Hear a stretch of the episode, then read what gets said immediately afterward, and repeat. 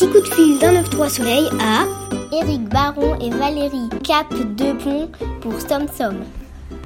Comment est né ce projet de spectacle Il y a 25 ans, on a rencontré euh, presque par hasard Monsieur Maurice Daban, qui était et qui est toujours le dernier fabricant de sonnailles de la chaîne des Pyrénées.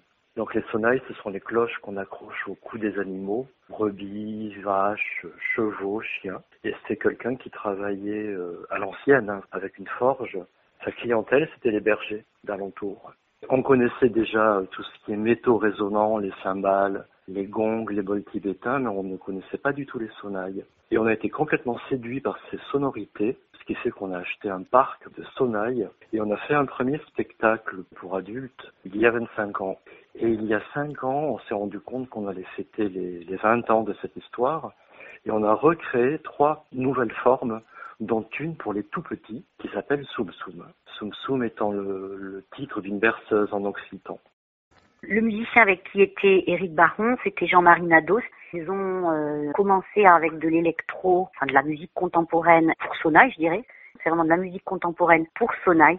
Et ils ont associé un chanteur occitan, Jean-Luc Nadier, qui est une vraie mine d'or en termes de patrimoine euh, occitan non seulement une sonaille, c'est vraiment beau à voir et beau à entendre. Enfin, en ce qui me concerne, ça m'a semblé évident que les tout petits allaient accrocher, ce qui a été vraiment le cas. Voilà. Quel est le moment du spectacle que vous préférez? Moi, j'ai parlé d'un passage où euh, il y a un rythme avec des bâtons, enfin où il y a des sortes de poupées accrochées au bâton en, tissu coloré il y a une frappe de rythme et Eric a créé une sorte de gamelan avec euh, d'autres sonnailles euh, de vaches qu'il a mis à plat et qu'il utilise vraiment avec la technique euh, asiatique.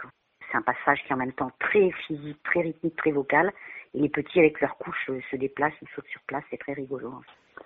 Alors moi, le moment que je préfère, c'est ce qu'on appelle la volée de cloche. C'est un moment où tous les deux, Valérie et moi-même, on prend chacun deux grosses sonnailles, mais les plus grosses qu'on ait, qui font bien 30-40 cm de haut. Hein. Et on déambule sur l'espace scénique en les agitant, donc ça fait penser aux cloches d'église. C'est un moment très puissant très physique pour nous, il est presque chorégraphié, dansé, et on sent que pour le public et les tout petits notamment, c'est un moment très très fort. Alors au départ, quand on a créé le spectacle, on a fait quelques tests avec des petits, parce qu'on avait un doute sur le volume sonore, on craignait qu'il soit trop fort, et en fait pas du tout. C'est même quelque chose qui a tendance à les, à les bercer. Avez-vous un souvenir de tournée? Bah, Moi, le souvenir qui a été le plus marquant, euh, c'était un spectacle en plein air le matin, assez tôt, et on était euh, sur un praticable, donc euh, je voyais particulièrement bien le public. Et devant moi, il y avait deux petits enfants, mais des bébés, hein, avec leurs parents, mais c'était pas les, les mêmes familles. Et pendant une demi-heure, les deux petits avaient des yeux ronds et ils ont gobé le spectacle. Il m'a interrogé, c'est qu'il n'y avait aucune expression particulière, ni de, de plaisir, ni de crainte ni d'ennui, mais ils étaient complètement dedans. Et c'est la première fois que j'ai pu observer des bébés comme ça qui étaient dans le spectacle.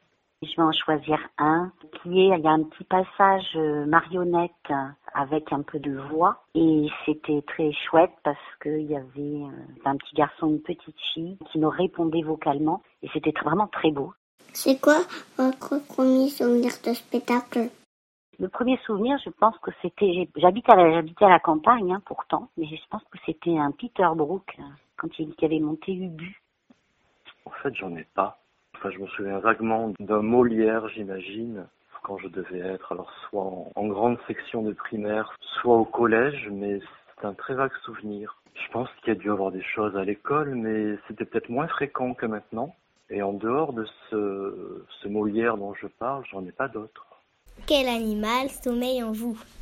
Peut-être un oiseau, peut-être la liberté de voler, puis je les observe beaucoup dans mon jardin, ils ont l'air tranquilles, ils font leur nid. Moi, un oiseau, ça me plaît bien. Alors, il est sauvage et mythique. Je pense à la licorne. Il y a l'énergie du cheval, l'énergie du narval, voilà.